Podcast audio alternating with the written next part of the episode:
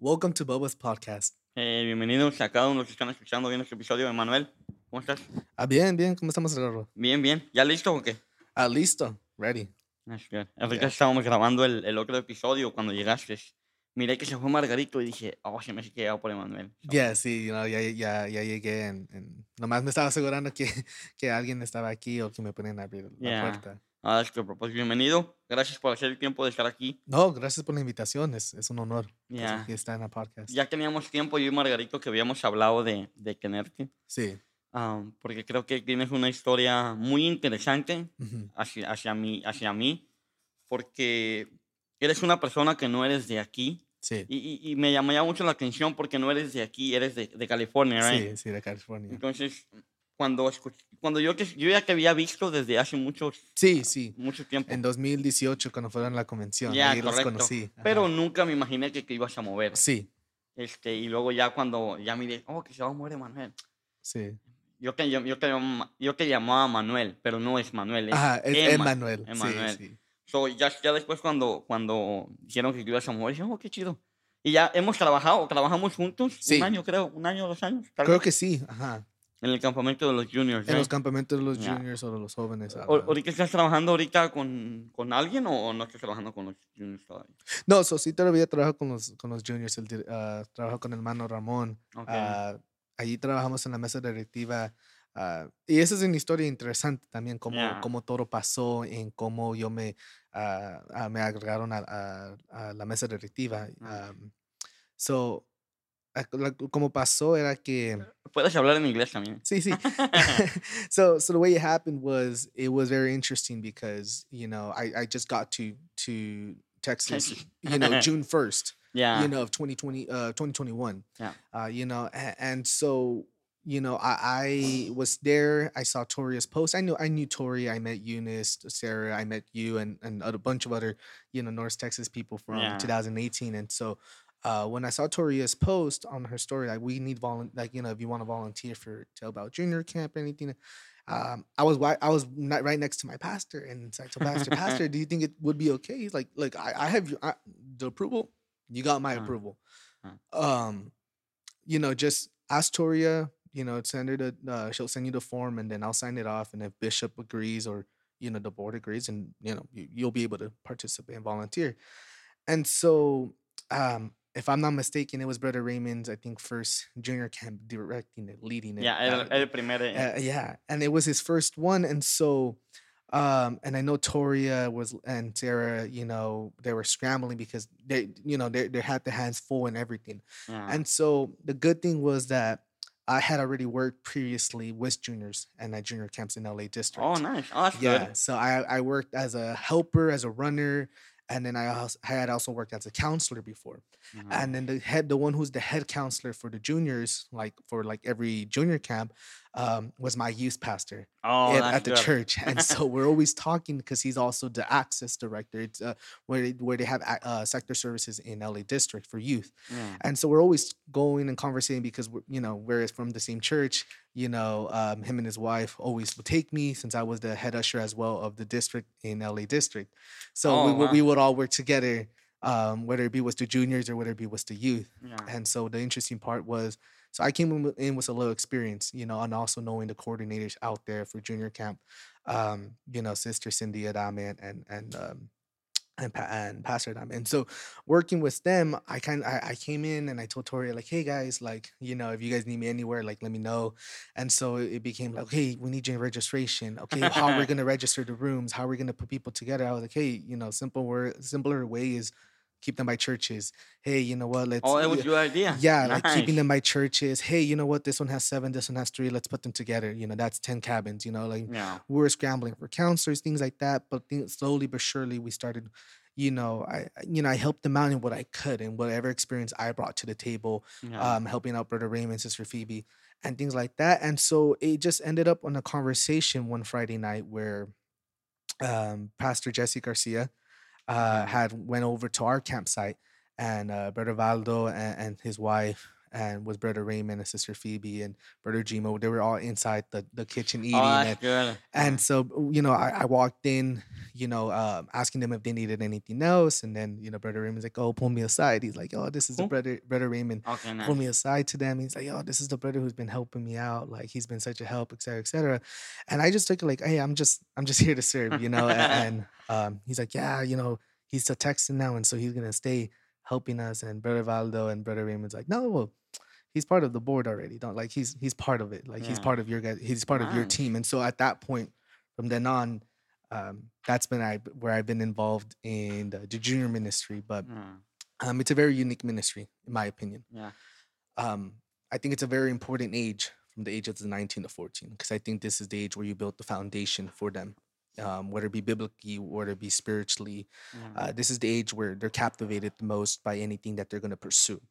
Um, you know, when people, you know, you hear stories of people pursuing things when they're like older, et cetera, et cetera. But this is the age where uh, they begin to see their interests and they Yeah. begin to pursue them, whether it be in sports, drama, acting, music, et cetera, et cetera. And so, uh, for me, at that at that point was it, you know, I was called um, in, in- for my calling when I was in that age Yeah. Oh, you know I, I started my ministry at that age and, and i had people invest and pour into me in that age Y, y creo que eso es lo más importante cuando tienes personas que te están empujando, que están Yeah. llenando en esa temprana edad, yeah porque es cuando eres una esponja, estás agarrando todo, todo lo que yeah yeah and and, the, and and i started at that age and so going you know talking about ministry and just my background in ministry um, which i know it was a topic you wanted Yeah. to talk about um, so it really started when i was 11 Oh, Uh, yeah, I was I was little.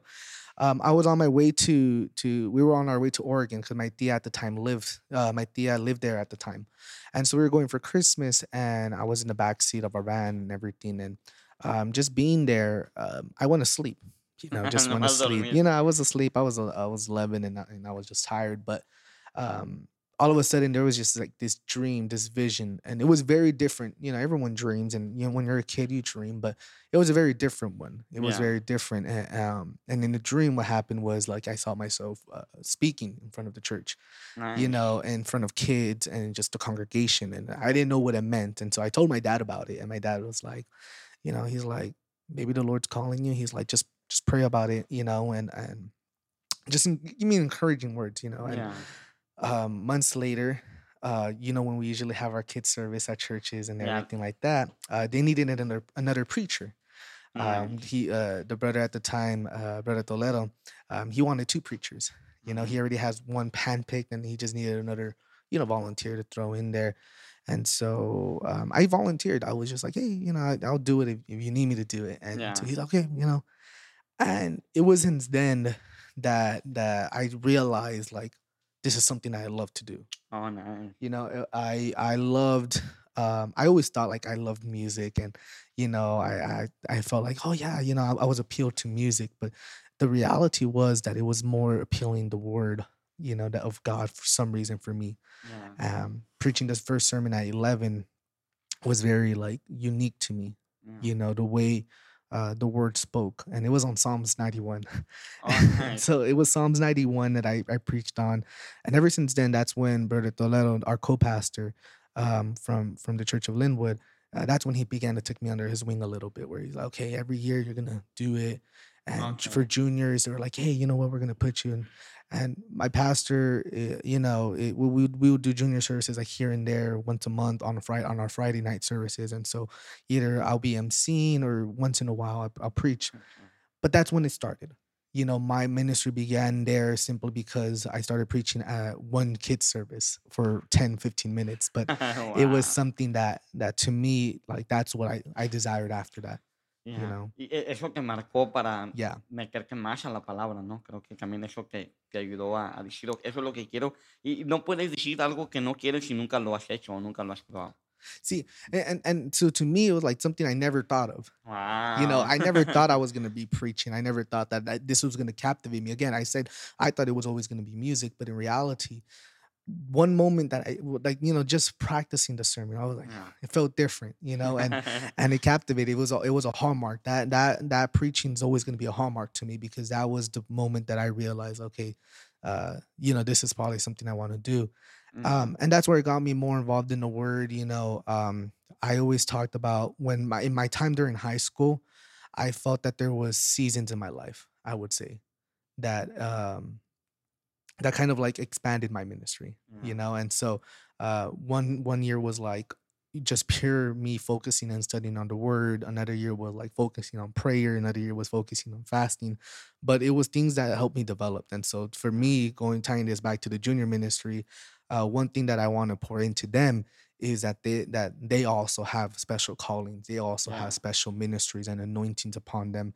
You know, because I feel that that if we want to grow our churches, if we want to grow our district or or and the, just the kingdom of God in general, then we need young people at that age to Ya. be captivated by the word, to be captivated by a ministry, to be captivated by what God can do through them and in them, you know? ¿Y y tú tú qué en en en tu mente qué es lo que crees que hace nos hace falta para tener esas esos jóvenes como tú con pasión? Porque Mm, ahorita los niños o los que tienen de 10 a 13 años es es el momento perfecto para trabajar con ellos. sí. Pero, ¿cómo deberíamos trabajar con ellos? ¿Cómo deberíamos de de ponerles ese interés que aquí alguien que puso un interés aquí, Ujú, que te hizo crecer con esa mentalidad? Y ahorita 5, 10, 15, ahorita 5 a 8 años después es está el producto aquí, yeah. está trabajando. ¿Cómo es que podemos hacer ese trabajo mejor? Como toda como una persona normal, ¿cómo podemos ayudar a esos niños? It, you know, in that, I think what what happens is that we have to invest our time in them, and we can't make them feel less of the church. Claro. And, and I asked a question to these juniors, you know, as the district juniors last time I, I gave a conference to them. I asked them, how many of you guys feel that you guys are not important in the church? Guau, And eso like a lot of them rose their hand, like ajá, they're like, yeah, I, we, I don't feel like I'm important. Um, because and and and I asked them reasons why, and they're like, oh, because I'm I'm too young, or I'm not old enough, or I'm I'm seen as someone who's like a kid. ajá. And so juniors, they're you know they're not kids, but they're not adults, they're not youth. You have to find this sweet spot yeah. with them, and what you have to, what I be- believe that that makes people passionate about the word is is involving them in ministry, is pouring into them things that that they don't know. And so the word of God is beautiful. The word of God is something that that it, it touches and it reaches every nation, every language, like it, it everything. It reaches everyone and it reaches these little kids as well, or these nine to 14 year olds. And you just have to present it in a way that they're going to be captivated and interested in it. You know, you have to kind of go down a little bit to their level, but then install leadership skills within them. And so one thing I began to, I do with like our juniors, our district juniors, or even our my local juniors is um the thing about praying for each other for example you know like things like that um you know hey you know what? For my local juniors i'm like hey you know what? You're gonna give a you're gonna give a small lesson. Give me a five five minute lecture on whatever you want to teach but you tell me like hey this is your lecture hey you know what you're gonna give a verse hey you're gonna sing a song and slowly involving them in ministry involving them in things so what happened for me too was like i was always invested in that you know when people when we saw junior services like Yeah. and they're like, "Hey, we're gonna do this, you're gonna do that." Like things like that kept you a little captivated. You, you they want to feel part of something. Yeah. A lot of this age, they want to feel part of something. They want to feel part. You know, this is why they search in sports, or this is why they search in music, or you know, you know, God forbid, but they they're searching drugs or alcohol because they want to feel part of something. They want to Yeah. identify themselves in something, and so we can identify them in ministry and identify them as part of the church you know, and instill that in them, I that's where they begin to feel this little passion for it. You know, that's where they begin to become a little invested, more like, hey, uh, you know what, this is something I'm, you know, this is something that may interest me. You know, um, when we see when we teach the importance of you know speaking in tongues or uh, the importance of praise and worship they begin to understand a little bit okay you know what the, you know this is something i want to do this is something i want i i desire it's just little things here and there you know um, it goes a long way for them where Yeah. you simply telling them like hey you got a calling hey you know what god loves you hey um, you know um, i believe in you things like that simple words encourages them because when they're in a world full of, of, of negativity around them when they're with their friends you know uh, they feel put down at times you know or, or they feel like they don't fit in or they feel different but when they come to a church and even an adult it can be the oldest adult to the young to you know the youngest youth But if you tell them, "Hey, I love you. Hey, I, I believe in you. Hey, you know, I care for you. Hey, I'm praying for you," or you go up to them and pray for them themselves, they they feel like like wow, Yeah. you know, amazed, you know, and I think that's what they they want. If we're gonna if we're gonna make them feel passionate, we have to involve them in ministry. We have to teach them the word, and we have to show them that we love them, that they care. It's the same as any soul. Yeah, When we when when we want to bring in souls, what do- what's the first thing we say? Hey, you gotta love the soul. Hey, you mm-hmm. gotta make them feel welcome. Hey, you gotta make them feel like that that we love them, that they that they matter, that they're important. You know, saying a God bless you to them, saying to praise the Lord to them, and you know, introducing yourself. The same thing is for these kids because essentially they're still souls too. Ya, That they're. Aunque estén chiquitos, todavía dejan de ser, no yeah, dejan de ser personas. they're not, and so they're growing up, and they, while they grow up in them and uh, in this, um, it's one thing to grow up in this, and it's one thing to be part of this. Ya, son dos know, cosas muy diferentes. Yeah. Porque hay niños que, que están en la iglesia, pero no se sienten parte de la iglesia. Mhm. Y pues, creo que parte de nosotros, por eso es una de las cosas que yo, yo quería traer el, el, el campamento de juniors Sí, desde, desde mucho antes que, amen. pero no se podía, por una u otra cosa, por lo que haya sido.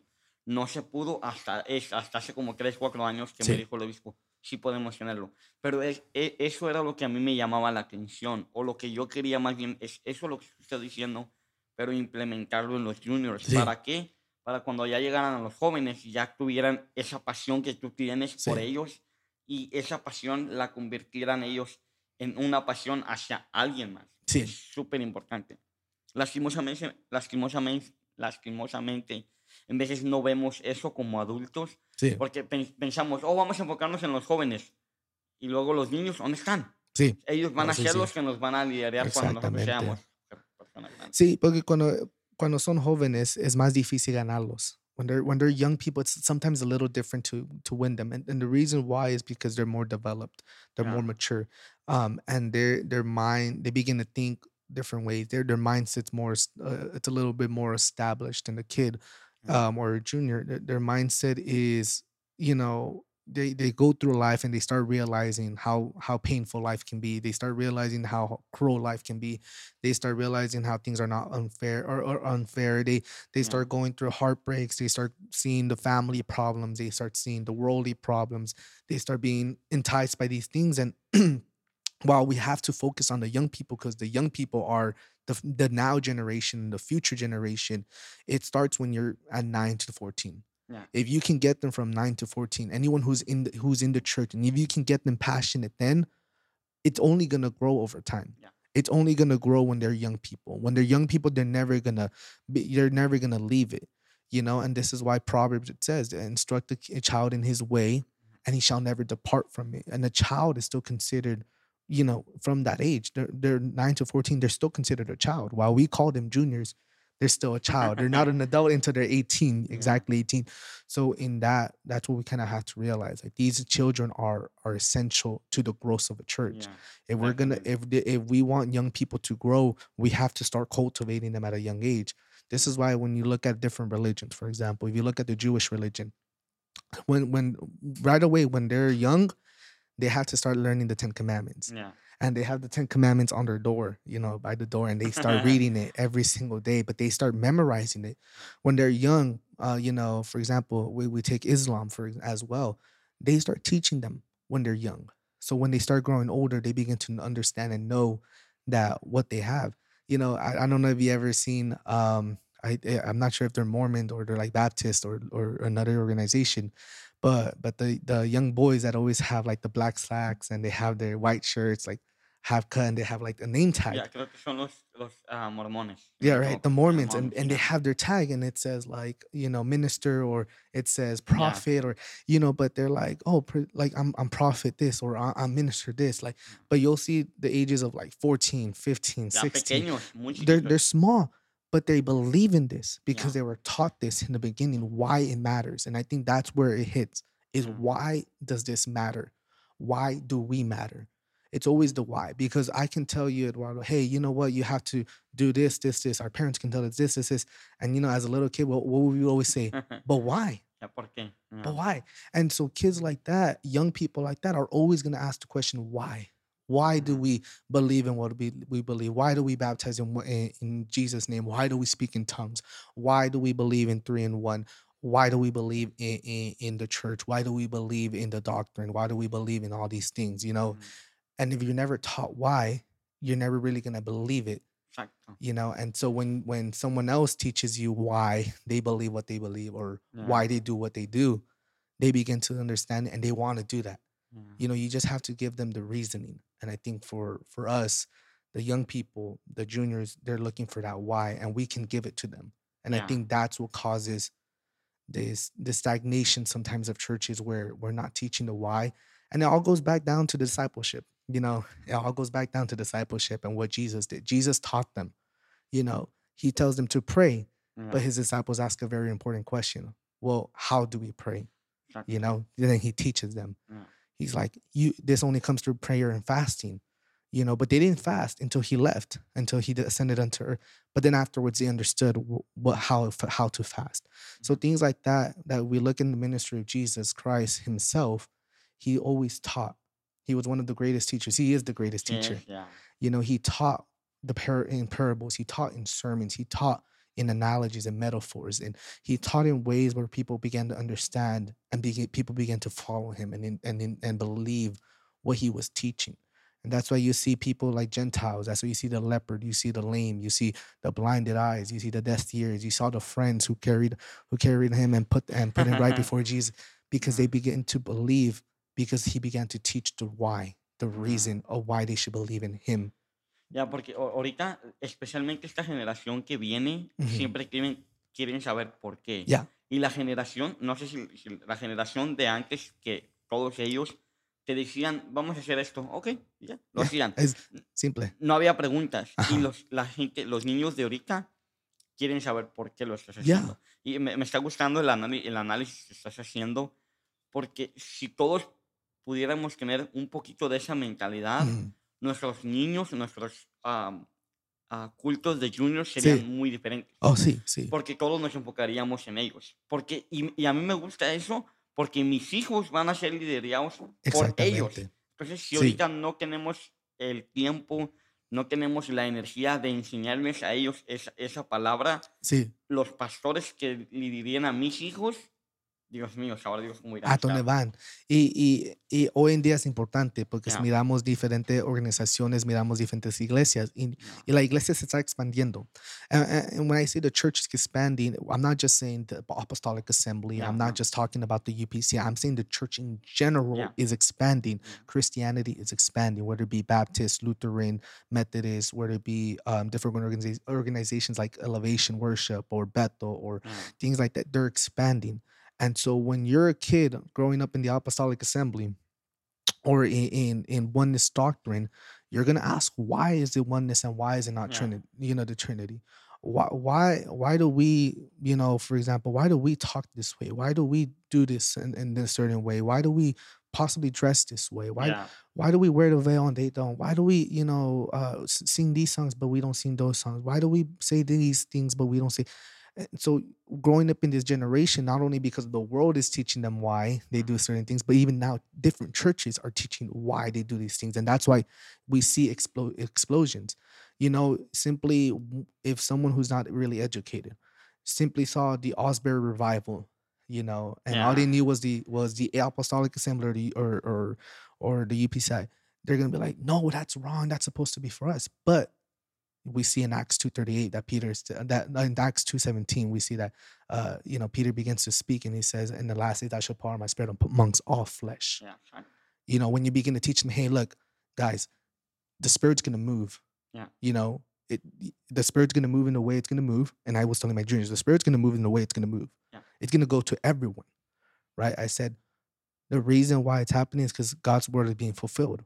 Yeah. And you're asking well what about us? We have the doctrine we have we have the correct oneness doctrine we we we have the mm-hmm. correct revelation of the name of jesus christ i said but jesus is trying to reach everyone you know and slowly but surely they're going to start getting that revelation just like we did once before i said we had this in 1912 you know Oh, with yeah. with pastor seymour we had this before I said, this is just a hallmark of what God is doing in the last days.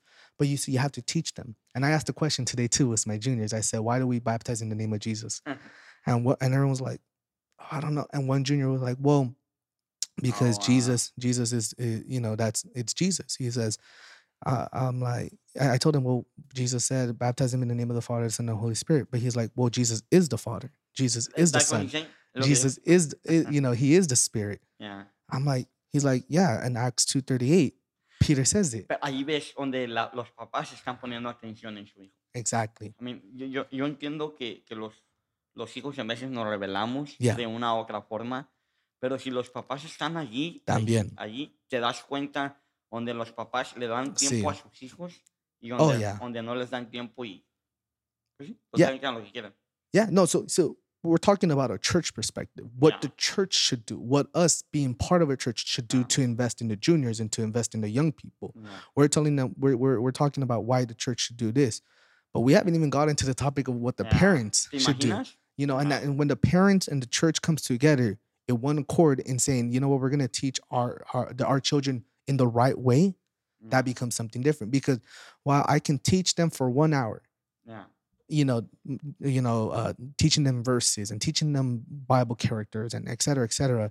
But if at home, you know, for six days out of the week, they're at home and their parents never invest their time to Yeah. teach them, Wow. it Ajá. becomes difficult. Yeah. You know, because mom says this, but then brother so and so says this.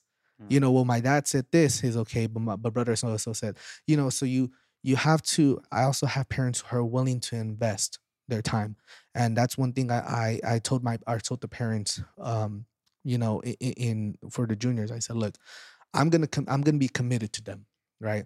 Um, I'm I'll you can be keep me accountable on, on any of my teachings. You can keep me accountable in any of my sermons. You can keep me accountable in anything I do for them. I said, but the same way I want commitment from you guys unto them. Exacto. You Sí, know, tiene que haber de los dos lados. exactly. para que pueda funcionar, pueda trabajar y realmente puedan, puedan crear esos hijos Yeah. o esos jóvenes que vamos a necesitar nosotros. Yeah. I mean, ahorita, ahorita nomás escuchando que ese me, me está volando en mi cabeza cómo es que ah, tienes esa pasión. Yeah. Like, apenas no llevamos ni 30 minutes y todavía ni siquiera Sí. llevamos la mitad de lo que, No, sí, quería sí. preguntar.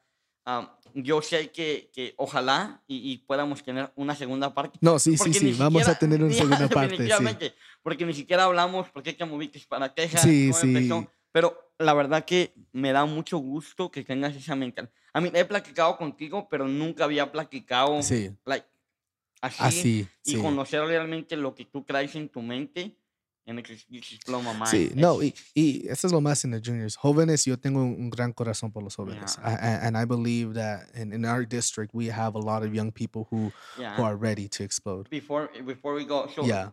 ¿te ¿has pensado que a lo mejor puede caber la posibilidad que seas nuestro presidente o estés en la mesa directiva? Um, you know, I think I think people have asked me that question. Yeah. People have asked me And- like, uh, would I would I be uh, you know, they're like, you're next, or Yeah.